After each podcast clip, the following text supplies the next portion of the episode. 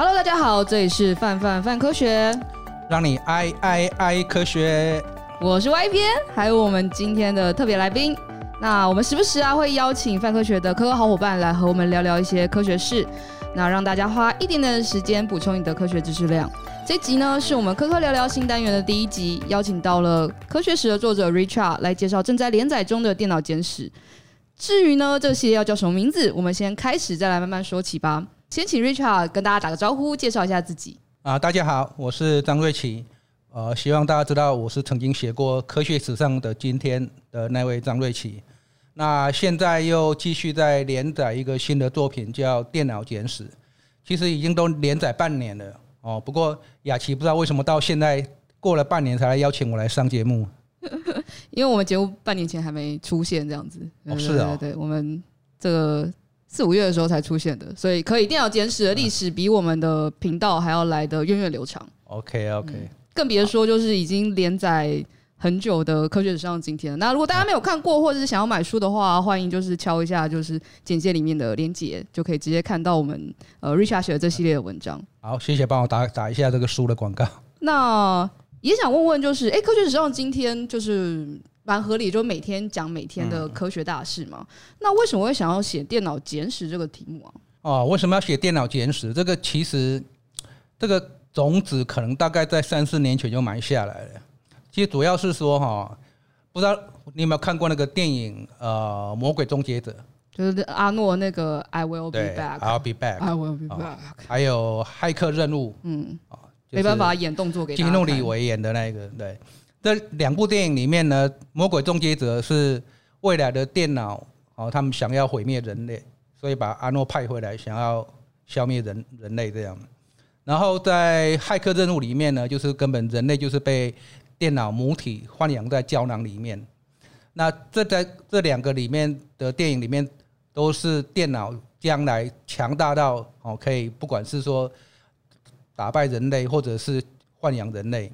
那以前我们觉得这在根本就科幻情节，看着笑一笑这样就好了，就一千年后也不会发生这样。对啊，对啊，然后跟我们一点关系都没有。嗯，不过其实最近这个事情好像已经不是那么不可能了。哦，嗯，因为在二零一六年发生了一件轰动武林、惊动万教的代志。哎呀，是什么代志嘞？这个话说，二零一六年的三月九号啊，嗯，在那个韩国的。四季酒店啊，举行了一个围棋比赛，然后呢，这个持黑子的一方呢是三十三岁啊的韩国围棋高手李世石，他基本上呢就算不是第一，也算世界第二了哦，可以说是围棋的一个一代巨匠。然后呢，要跟他下的是谁呢？坐在那边的呢，哦，是台湾之光。我们台湾人黄世杰博士，本来想讲藤原佐为，但算了。哎，不过其实跟他下的也不是黄世杰，他只是负责辞辞职而已。真正下是藤原佐为。对，你也是麒麟王啊，麒麟王看太多了。没有没有没有，他背后并不是鬼魂了，嗯，背后是也不是人哦，是一个电脑程式，就是 AlphaGo。哦，那这个就是一场。世纪的这种人机大战，但想想就会觉得，呃，这件事情当初在二零一六年的时候的，确的确蛮轰动的。然后那一年，其实范科学也跟着写了一两篇文章，然后做了一些梗图，就会发觉大家对这件事情还蛮兴奋的。但认真想想，就觉得，哎、那电脑跟人类比赛，其实不过就下棋下赢了，跟我们刚刚前面讲到，比如说《魔鬼终结者》啊，或者是骇客任务的场景，其实距离还是蛮遥远的。而且在更久以前的时候，其实 IBM 的深蓝电脑也有下西洋棋，打败了西洋棋棋王。那这件事情真的有这么严重吗？这个围棋为什么跟西洋棋有差别？哈，这个我稍微解释一下。你想想看，你你你有下过西洋棋吗？哈，有下过西洋棋。啊，西洋棋就是八八六四格嘛。然后棋子摆上去之后，能够走的步数就有限。啊，而且每个棋子走法啊，比如你士兵只能往前走，然后那个那个主教只能斜着走。啊，所以其实你每一手棋啊，它能够下的走法大概只有三十种可能。啊，所以你想想看啊，那时候深蓝呢，它一秒可以算两亿步，嗯，好，所以假定我们说让深蓝花个三四秒时间。它大家都可以算出未来六步的所有可能变化。这样反而觉得下西洋棋的人脑蛮厉害的。对啊，所以我们以前会觉得说电脑打败人脑已经很厉害了。嗯。然后，可是那时候也会觉得说啊，因为毕竟深蓝他只要花三四秒就算出未来六步各种可能性的变化，所以他那时候打败那个俄罗斯那个西洋棋王卡斯帕洛夫，好像也没有那么稀奇，就早晚的事情嘛。对啊，对啊。可是围棋，围棋就不一样了哦。我们刚刚西洋棋那种解法，我们称为暴力法，就你把所有可能性都算出来，然后选择一个会赢的这个步骤嘛。那围棋是十九格哦，十九条线乘以十九条线哦，所以那一共呢有三百六十一个点。那这三百六十个点呢，每个点都可以下啊，所以。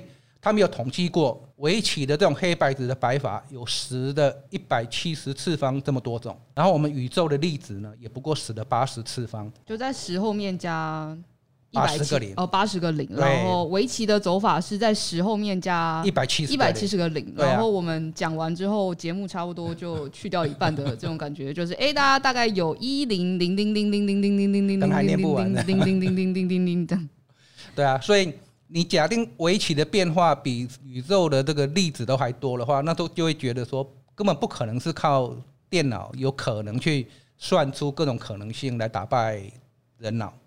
那这么说来，大家就会推论说，哎，我们觉得西洋棋下赢还算容易，嗯，但围棋基本上要赢人这件事情，大抵不太可能，对啊，因为它的可能性太多了，它没有办法用就是之前深蓝的算法，对这种暴力法去算出所有的可能性，这样。那到底 AlphaGo 是怎么赢的？对啊，所以其实那时候在比赛之前呢、啊，那个呃，不管说是当时的这个呃世界排名第一的哦中国棋士叫柯洁，他就愿意说他愿意赌赌李世石一定是五比零横扫 AlphaGo。然后有一个人工智慧专家，本来在微软，后来去中国大陆的李开复哦。他也估计 AlphaGo 要赢的几率呢，假定要五战三胜，这样胜出的几率大概只有百分之一呀。然后，即使是开发 AlphaGo 这边的那个执行长啊，嗯，他自己也没有把握。他说可能就五五坡吧。所以，其实比赛之前，大家虽然很关注，大家也都不大相信 AlphaGo 会赢。嗯，早知道就去买个彩券这样。大家现在都不太看好。那结果，结果，结果第一盘呢？哎、欸，这个李世石呢，他竟然下了一个从来没有下过的这个一般围棋有固定落子在落哪些地方？那竟然下在一个从来没下过的地方，所以他是在叛逆吗？对，但是他可能想说，因为 AlphaGo 是学习以前的棋局嘛，嗯，所以他可能他的想法是说，那我就下一个以前棋局没出现，吓吓你这样，对，让你电脑一下无所适从，surprise。结果电脑表示，哎、欸，一开始。看起来 AlphaGo 好像还真的趋于劣势哦，所以他真的被吓到了吗？对，因为可能这个他以前没见过这样，嗯，就越下越下呢。没想到到了中盘之后呢，眼看着那个李世石应该那个胜利在望，结果 AlphaGo 又下了一个妙手，打到他的那个地盘里面，后来就反败为胜这样，所以第一盘就 AlphaGo 赢了啊。然后大家就想说啊，没关系，没关系。李世石就是不按牌理出牌，就下一个这个从没下过的嘛，哦，所以自己乱了节奏。那我们后面还有四盘，应该还是有机会这样。结果没想到第二盘、第三盘都输了，连输三盘。基本上五战三胜的话，你可以说这个 AlphaGo 已经满盘皆输这样子。不管怎么样，就已经照理说要奖励五战三胜，第四、第五也不用下了啦。对啊，是是。不过这总是要顾及到面子嘛。第四盘李世石还是。尽全力跟他拼了，哎，没想到李世石下了一个神之一手，让 AlphaGo 出那意料之外呢。AlphaGo 的回应呢，就完全都回应错了，就第四盘终于替我们人类扳回一点面子。然后，没有满盘皆输，对，至少，不过第五盘又输了啦，所以最后就是四比一，AlphaGo 赢了这样。那重点是说，你 AlphaGo 赢了李世石，有人可能会不服气啊，比如说柯洁，嗯，他会觉得说。哎，那是你你事实个人的输赢了，所以也许不能代表我们人类啊。对啊，也许你轻敌呀，也许你状况不好啊。更何况我柯洁是世界第一的没有出来，这怎么算是电脑打败人脑？然后是柯洁出来了吗？第二年，对，他就跟柯洁就跟 AlphaGo 也下了，结果柯洁也输了。这听起来真的蛮麒麟王的。对啊，而且如果就算有人觉得说啊，那那也是柯洁的个人输赢。AlphaGo 它在第二年的，嗯，就是有一个升级版，叫做 AlphaGo Master，它就以匿名，在中国的那个网络的那个下围棋的平台上面啊，所以一开始大家不晓得这个人是谁，就没想到他以六十连胜横扫所有的棋手。这件事情真的在 《麒麟王》发生过，真的吗？对，《麒麟王》里面有，就是因为他开始要呃下围棋，但他不能真的露露面嘛，所以他就跑跑去也是让左为，就是那个后面那个鬼魂下网络围棋，对，然后就就一直赢，一直赢，这样就是这个套路。对，所以 AlphaGo 虽然不是鬼，看起来是比鬼神还厉害的。哇，真的！所以这个 AlphaGo 这么厉害，嗯，刚你提到说那。我们本来不是说用西洋棋这种暴力法去算出可能所有可能性是不可能，那 AlphaGo 为什么可以赢？哦，这就是现在 AI 突然让人家觉得很可能突然会突飞猛进哦。但之后我们会再提到它用到什么方法啊？可是，在 AlphaGo 这边，基本上你假定在当时的当下，大家去问开发 AlphaGo 的这些这家公司 DeepMind。说，哎，那你们到底 AlphaGo 为什么那时候会想到要下那个妙招或什么？那他们的回答会是说，啊，我也不知道。听听起来很恐怖，但那时候大家就说，唯一可以赢 AlphaGo 的一个方法是，呃，我们只要把它插头就好啦。所以不管就是人工智慧再厉害，其实终究终将，比如说刚刚说，就是 A 开发者也不知道为什么 AlphaGo 会这样下，但终将设计出这些事情的其实也是人。难道呃人类还是？就是科幻题材蛮喜欢讨论，就是人类难道终将有一天会没有办法控制这些人工智慧吗？对啊，所以这个有人会觉得说，那我们只要把它电脑拔掉就好了嘛，对。可你要想想看，我们现在已经越来越多东西都是交给 AI 来控制，比如说现在有自驾车，哦，你就交给电脑来控制。那或者是说你现在有看到那个 Boston Dynamic。哦，那很厉害的机器人，还会前空翻、后空翻、跑步这样。就假定我们让电电脑 AI 有行动能力之后，其实它有很多可以做很多事情，可能不是像我们想象说，它是一台放在桌上或放在角落的电脑，你只要拔掉就好了。所以在那个二零一四年的时候，哦，那时候霍金就是已经过世的物理大师霍金，他就曾经说，AI 好，它可能可以主动的重新设计自己。我们设计 AI，那 AI 它可以自己再设计自己，而且它的这个演化速度会越来越快。那到最后呢，可能就是我们人类的毁灭的结局。那二零一六年，他一样是主张说，AI 除了带来好处，也可能带来威胁哦。比如说，它也许可以制造这种威力很强大的这种自主性武器哦。然后到时候这些不管是说火炮、飞弹，他们可以自己决定他们应该要怎么行动的。那这种威胁包括 Elon Musk。这个有现代钢铁人之称的 Elon Musk，他也认为 AI 是人类生存的最大威胁。然后很好玩，他今年七月就上个月，他才又说，他最担心的就 DeepMind 啊，DeepMind 就是开发 AlphaGo 的这家公司。那所以他觉得 AI 如果没有好好的被管制的话，将来对人类可能是很大的威胁。当然，科幻小说里面你可能会想说，有拔掉插头啦，啊，或者我们来在。机器这个 AI 里面安装一些拘束器之类的，比如说把那个艾西莫夫三大机器人三大法则塞到他们的城市当中，这样。对啊，就是比如说，哎，你不能反抗人类啊，除非就是人类受到威胁啊。对对，就是打打打打打。假定一旦有这种，然后它就会自动 shut down shut down 啊，或者宕机啊，或者这样。可你如果去看艾希莫夫他写的这个机器人系列的小说。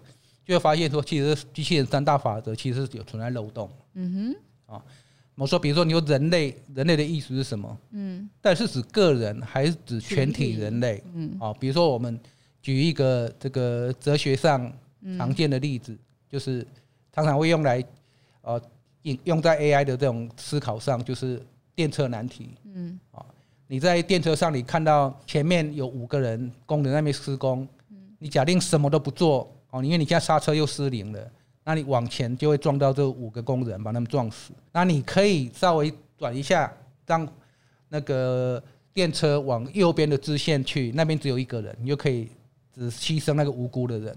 那你到底该不该为了救五个人去牺牲一个无辜的人？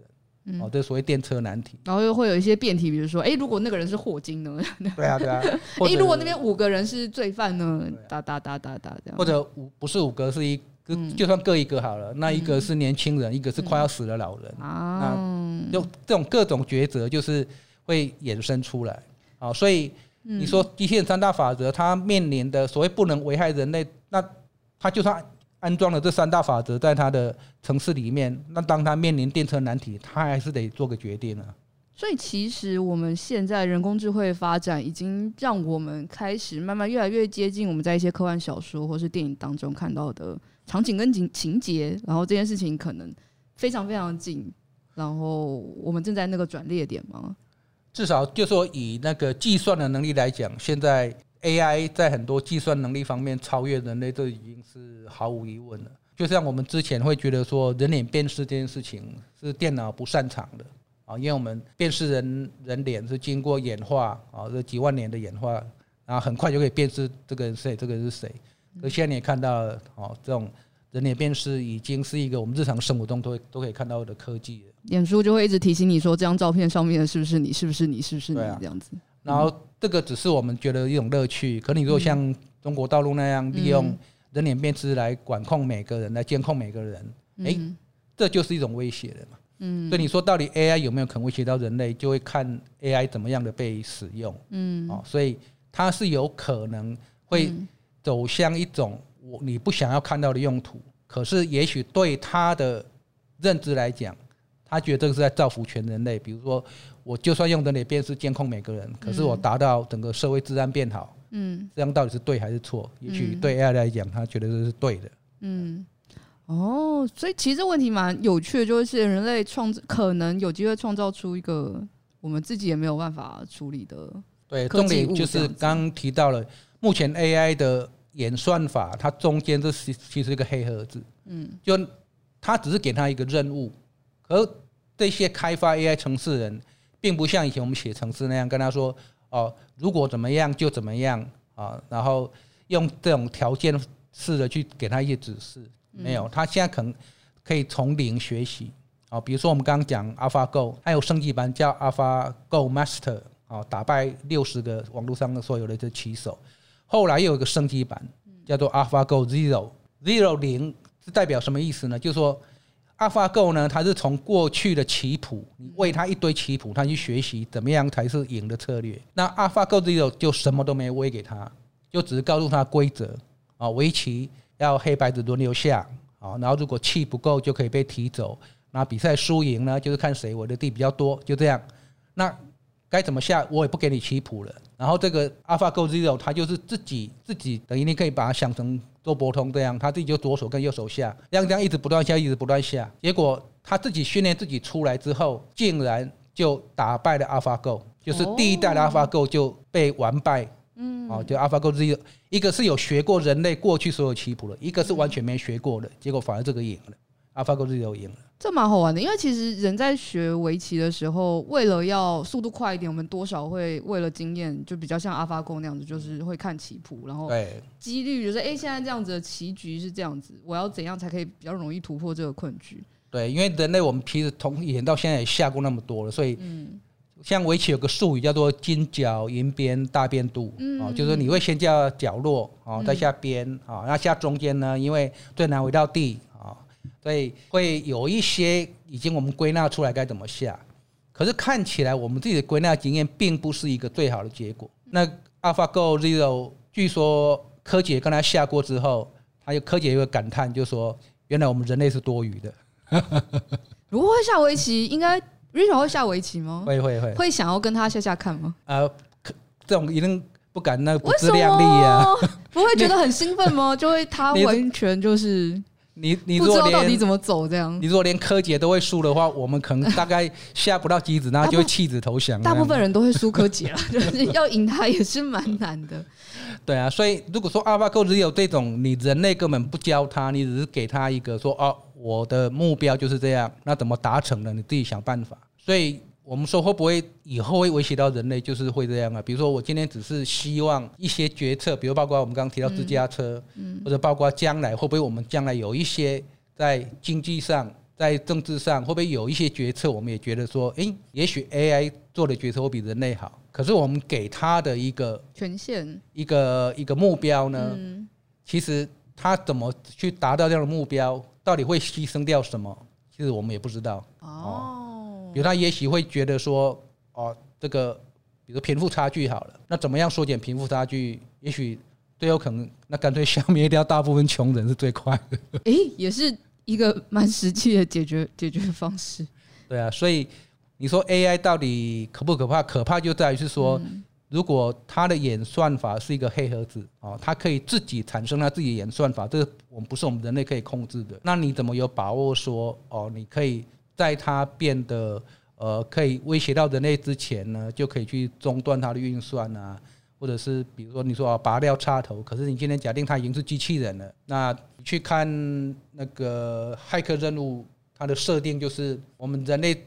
试图种植它的电力嘛，所以它最后的来源就只能靠嗯那个太阳能。嗯、那人类最后不好，没不得已就只好引爆核弹，造成整个大气乌云密布，让它也连太阳能都没有。所以母体来只好抓人类来吸取人类的那个生物电这样。所以这个你假定它有一些，你让电脑接上一些机器可行动的机器，或者是接上我们现有的这些，不管是车子啦或者什么。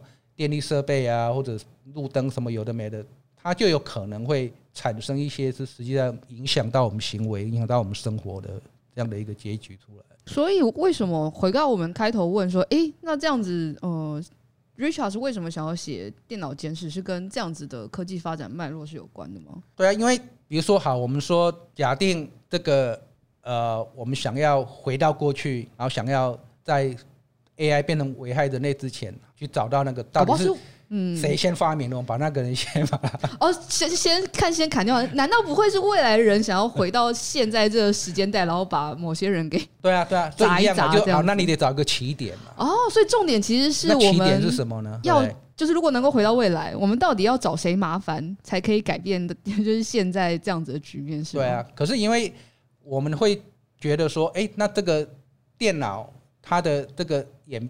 看起来是在最近这个半个世纪才突飞猛进，嗯，而其实整个电脑的那个发展其实是一步一步来的，所以我就会想要写这个电脑简史，就是说，那人类这个这个假定从外星人的角度来看好了，就觉得很奇怪，地球上这个地球人他怎么去开始踏出第一步，想要去发明电脑，然后一步一步会变成 AI 来，不管说是带来好处坏处了，至少。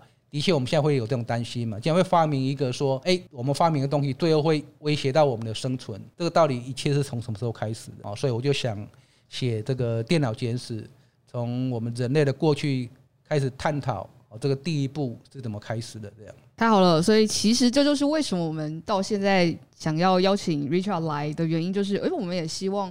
呃，你来可以固定我们开成一个系列，然后跟大家讲讲，就是就是呃，电脑到底怎么样子从就是那么久以前，然后变成现在，然后有哪些关键节点？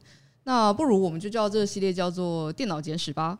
哦，就是用我连载的名称《电脑简史》这样。没错，是不错啦。可是我有一个更好的想法，请说。我就名称干脆叫《科学奇谈》。你看哦，我叫张瑞奇，嗯，那你叫雅琪，是。那如果你不在，还有个呃 S 边，没错，佩奇也是奇，我们都是奇，所以我们干脆就叫科学奇谈。这样呢，我假定连载完了呢，我还可以继续来上节目，谈谈别的科学上有趣的事情。太好了，我觉得如果搞不好科学奇谈这个节目会比就是泛泛泛科学还要来更长久呢，难说难说。那我们以后就固定请 Richard 来，就是科学奇谈这个单元为我们讲讲就是跟科学史有关的一些故事。好，没问题。那我们下次就可以说我们科学奇谈见这样。好啊，那我们这集就到此结束喽。那下次啊，我们就从电脑最早的发明的时代开始讲起。那欢迎大家收听。那如果还没有看过电脑简史，或者是你想要先预习的话，也欢迎上泛科学的网站搜寻，就是电脑的电脑，然后简单的简，然后历史的史。那我们就下期再见喽，拜拜，再见，拜拜。